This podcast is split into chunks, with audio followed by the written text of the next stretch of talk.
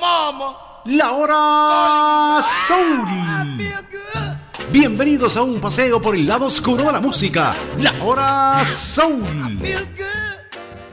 Julio del 69. El verano de julio del 69 lo vamos a recordar siempre por las cosas que vivimos, los que éramos adolescentes tal vez en aquella época, pero no estábamos conscientes de lo que estaba pasando realmente. Es increíble. En el 69 el hombre llegó a la luna. Pero no solo eso. En el verano del 69 el hombre llegó a la luna. Y como dijo el astronauta, es un gran paso para la humanidad. Mientras ese gran paso para la humanidad se daba, en la Tierra, en Harlem, se realizaba un concierto, más bien varios conciertos, al igual que en Bethel, New York. Ambos sitios más o menos a 90 millas de distancia uno del otro, solo que en Bethel se realizaba el Festival de Woodstock. Dos acontecimientos musicales que cambiarían totalmente a la sociedad americana.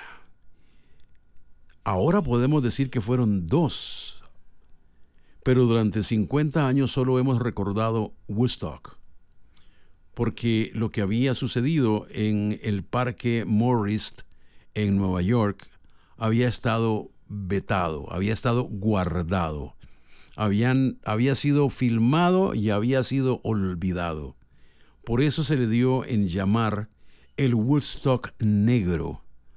Yo le llamo el lado oscuro de la música, el paseo por el lado oscuro. Porque siempre hay hechos y cosas que el mundo, la sociedad o el sistema guarda, ignora o manipula. Mientras en Woodstock la música enseñaba un cambio, en Harlem también había un cambio y había un nacimiento de un nuevo movimiento. Una joven egresada de una universidad blanca comenzó a usar el término black en vez de negro o negro que despectivamente se usaba para definir a los afrodescendientes estaban haciendo una nueva forma, una nueva expresión y un nuevo movimiento, The Black Power. Una expresión que había crecido fuertemente a un año de la muerte del doctor Martin Luther King. Tengo que corregir, a un año del asesinato de Martin Luther King. El colectivo no puede olvidar los disturbios, el saqueo, las luchas que se dieron en las calles de Nueva York posteriores al asesinato de Martin Luther King. Algo que la policía pues, no pudo controlar, se le salió de las manos. Bien, ante estos acontecimientos, año y meses después, no era muy posible que la policía estuviera de acuerdo en dar resguardo y protección a una serie de eventos musicales anunciados como un festival de arte y música en Harlem. El Parque Morris era el escenario principal. Pero había otro sitio de qué preocuparse, y era lo que estaba pasando en la aldea, en el condado de Bethel, New York, porque ahí se estaba realizando Woodstock. Woodstock se salió de las manos de los organizadores al punto que llegó a catalogarse como un evento de calamidad nacional. Colapsaron todos los servicios principales que habían sido contemplados con la organización. Pero lo de Woodstock lo conocemos todos. Hemos sabido todo lo que sucedió en Woodstock. Más adelante voy a hacer la relación donde convergen las dos corrientes principales que originan el cambio en la sociedad americana. Ver el efecto de la música de Santana en el público americano, podríamos definir, fue cuando la guitarra eléctrica fue el instrumento principal en la música latina y cuando las congas latinas entraron al rock. Ahora nos vamos a Harlem. Ahí estaba Ray Barreto y Mongo Santamaría, dos destacados músicos, directores de sus orquestas, ambos congueros, tocadores de tambor, del quinto, del llamador y de la conga. Estas dos cosas son dos corrientes que son hermanas en la música, desde los afrodescendientes a la herencia latina. Volviendo a las crónicas del New York Times, ahí se obvia seguir en adelante refiriéndose a los afrodescendientes como negro, como negro, porque era despectivo. Y a cambio de eso, se comienza a usar la frase black. Lo que no sabían era que ese black iba a despertar el Black Power. Ya había un movimiento que se llamaba The Black Panthers, las Panteras Negras, que a la postre fueron las encargadas o los encargados, porque eran pandillas, fueron los encargados de resguardar los festivales en Harlem. Fueron seis fines de semana diferentes.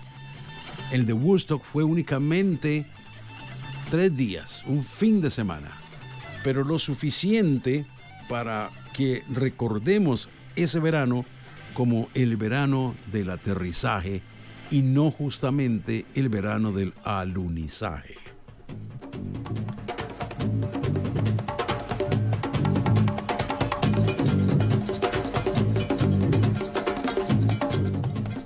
Hay que revisar la historia para darnos cuenta qué fue lo que pasó realmente con la documentación de los festivales o conciertos del Parque Morris en Harlem.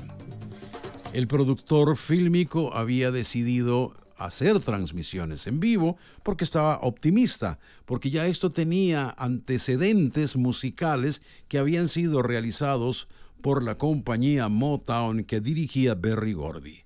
Solo que los festivales de Motown eran solo con artistas de Motown muy populares. El festival o los festivales de Harlem presentaban una serie de artistas más que todo enfocados a artistas del rhythm and blues, del soul tradicionales dentro de la comunidad. En esos festivales es manifiesto la música gospel, la música de las iglesias, pero también hay grandes activistas, pero revisemos la historia.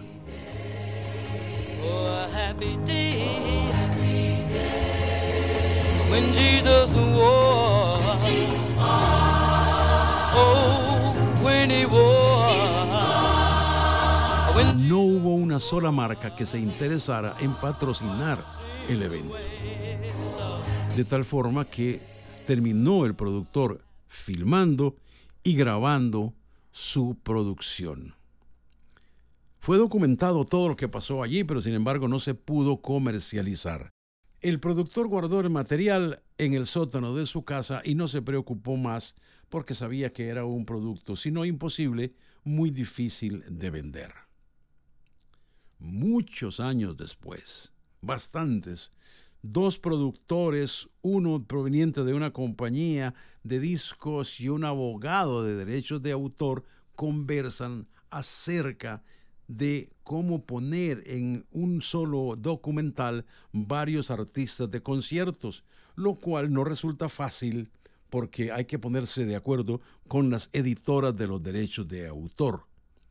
De esa conversación sale una referencia a lo que se había hecho en ese verano del 69. Y es ahí donde se acuerdan de ir a buscar al productor original que dijo, déjenme ver si las cintas están bien. Y claro que estaban bien las cintas, porque él las había guardado, sabía lo que tenía. Y ahí resurge la idea de hacer un documental con el material que ya estaba listo.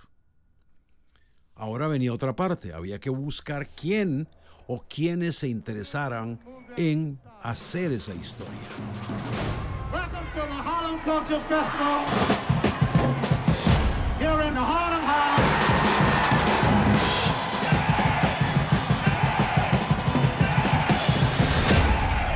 Después de buscar a varios directores y productores, finalmente después de ser rechazados muchas veces, los productores encuentran a alguien con el deseo de dirigir el documental. Y este es Questlove. Alguien ampliamente conocido en la comunidad porque es músico, es baterista, es arreglista, es DJ y ha sido el director de la banda The Roots. Así que estaban las cosas dadas porque a Questlove le encantan, le gustan y es su hobby hacer o crear, recrear películas de conciertos. Ahí nace la idea de reeditar las cintas y aprovechar el material para crear lo que ya hoy conocemos como The Summer of Soul o el verano del soul. El hombre llegaba a la luna pero no había tocado tierra ni estaba consciente de lo que estaba sucediendo en la sociedad americana, lo que iba a suceder por el milagro de la música y los encuentros de aquellos fines de semana.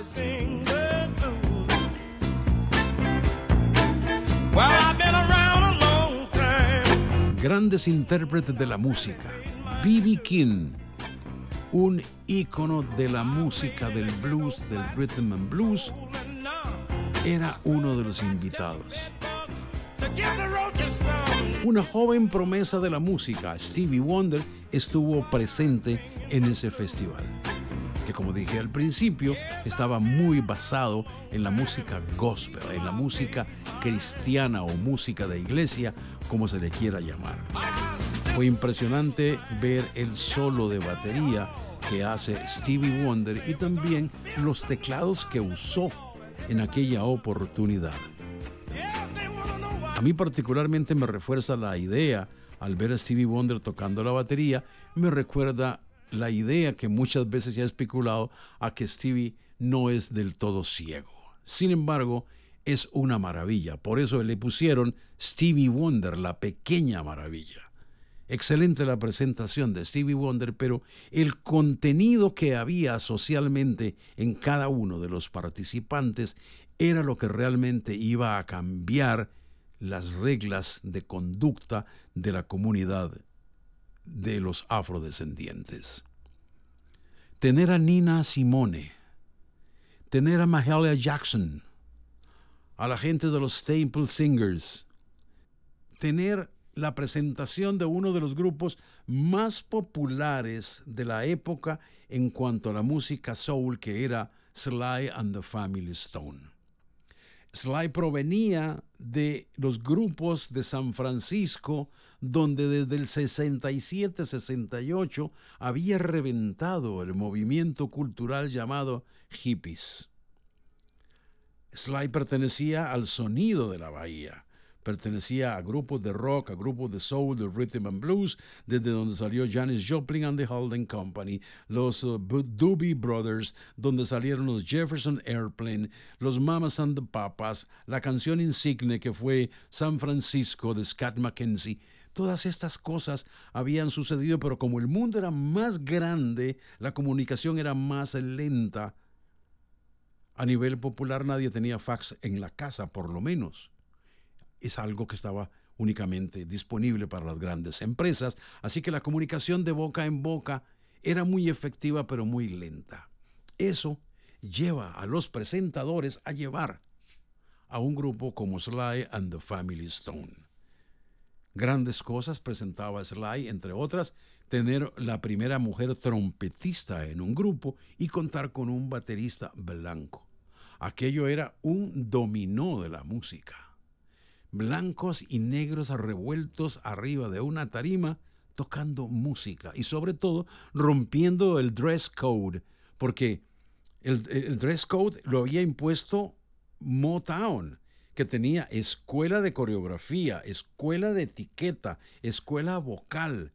O sea, los grupos que se presentaban ahí, y no solo en ese festival, eran grupos totalmente impecables en su vestimenta. Ahí el público tuvo oportunidad de ver más de cerca a Gladys Knight and the Pips. De poder ver de cerca a la insigne cantante del señor Mahalia Jackson, que subió al escenario a cantar una de las grandes clásicas canciones de adoración, Amazing Grace. Take my hand, Lord. Toma mi mano, Señor. Todos los grupos inspirados en las iglesias, grandes voces, unidos en una tarima en un verano en Nueva York para decirle al mundo que sí se podía cambiar, que se podía convivir. Obviamente, paralelo, periférico a todo esto, habían movimientos que no necesariamente se amparaban en la paz y el amor. Hubo violencia, hubo saqueos, hubo asesinatos, líderes que murieron y en la misma década se perdieron los Kennedy, se perdió Martin Luther King y se perdieron miles de jóvenes luchando en una guerra, Vietnam. El contenido que había socialmente en cada uno de los participantes era lo que realmente iba a cambiar las reglas de conducta de la comunidad de los afrodescendientes. Tener a Nina Simone, tener a Mahalia Jackson, a la gente de los Staple Singers.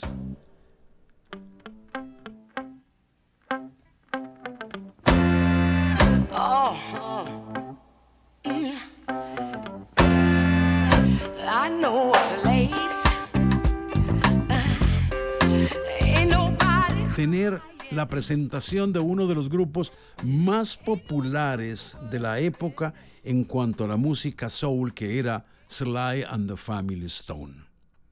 Sly provenía de los grupos de San Francisco, donde desde el 67-68 había reventado el movimiento cultural llamado hippies.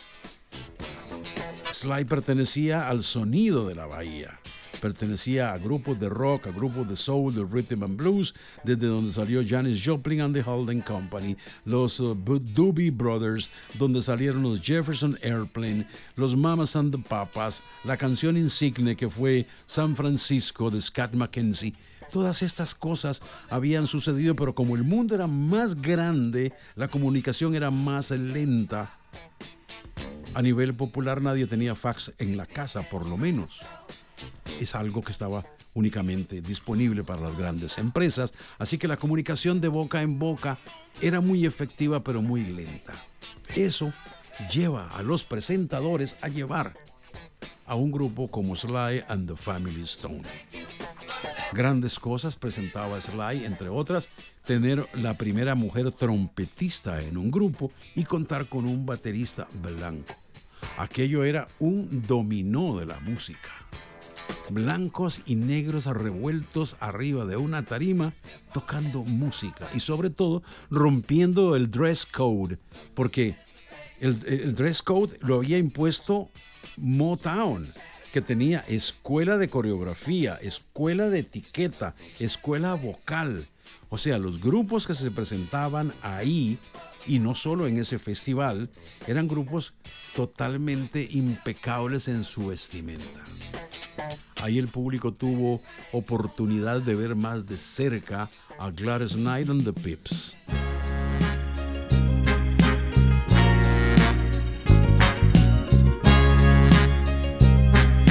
Woodstock y el Black Harlem dieron oportunidad a ese cambio. Ese cambio que se hizo con música, con actitudes, con, con modas el, Black Power surgió y de pronto el ser afro, el lucir el cabello largo hacia arriba, rizado, era algo de ser orgulloso, como lo cantó James Brown. Say it loud, I'm proud. Dilo fuerte, estoy orgulloso, soy negro.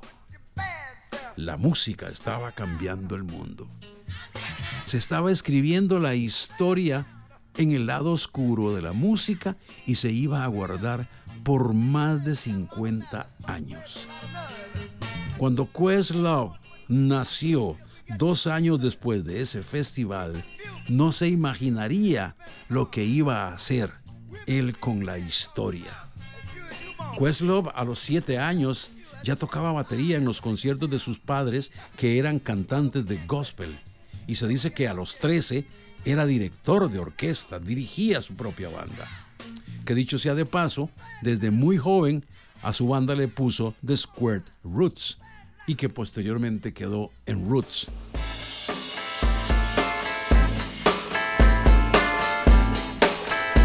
Cuando Hal Touchins grabó y guardó sus materiales de aquellos conciertos, jamás imaginó que eso iba a durar en silencio durante 50 años. A principios del 2010-2011 fue contactado por los productores que buscaban cómo rehacer o cómo recordar todo aquello. Cuando Hal Touching decidió guardar el material gráfico de aquellos conciertos, jamás se imaginó que estarían guardados por 50 años. Hal Touchings murió en el 2017 cuando ya tenía 90 años. No pudo ver el final de su obra, de aquel sueño que él filmó para la historia, pero que quería ser transmitido fue un legado que hoy día abre muchas puertas, contesta muchas preguntas, nos da una idea mucho más clara de cómo fue que comenzó a gestarse un movimiento musical que poco a poco llegó a cambiar el mercado de la música y por ende influir en la sociedad. Es cierto, murió la expresión negro, negro, pero salió el Black Power. Y cuando las ideas concuerdan con la comercialización, el tío Sam no tiene problemas. Se abrió la oportunidad de mercado para ropa, para boutiques, para telas, pero sobre todo se abrió la mente un poco más. Todavía en los años 70 la segregación estaba muy fuerte en las sociedades no solo en la sociedad americana, sino también en el mundo entero. Había que ganarse un lugar con mucho derecho y mucha calidad. David Ruffin de los Temptations fue un excelente regalo para la multitud que disfrutó aquellos conciertos de aquel verano del 69 que pasará a la historia como el verano de la liberación. Quedan grandes incógnitas de gente que no estuvo en esos festivales. Los Jackson, que ya impactaban las listas de popularidad con un pequeño niño cantando que era Michael Jackson, no estuvieron ahí. Tampoco estuvo James Brown, ni Aretha Franklin. El legado del reverendo Martin Luther King por los derechos civiles estaba presente en todos los artistas de la etnia negra que estaban ahí con su mensaje. Inolvidable Nina Simone.